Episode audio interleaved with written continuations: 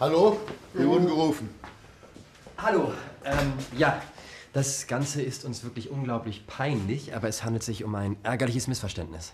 Ein Missverständnis. Ja, wir können das aber alles äh, erklären. Mhm. Max? Ja.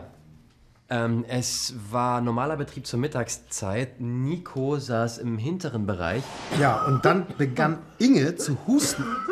Alles in Ordnung, Inge? Es klang richtig gefährlich. Sie wurde ganz rot. Hier, trink das, trink das. Inge trank das Wasser und der Husten wurde etwas besser. Inge lächelte sofort wieder, ging aber auf Toilette, um sich frisch zu machen. Ich gehe mich schnell frisch machen. Wir sind dann zurück in die Küche gegangen, während Nico offenbar mitbekam, dass Inge auf der Toilette wieder einen Hustenanfall bekam. Davon hatten wir gar nichts mitbekommen, weil die Kegelwurst angebrannt ist. Und als ich das in der Küche gesehen habe, rief ich laut: Scheiße, die tote Oma!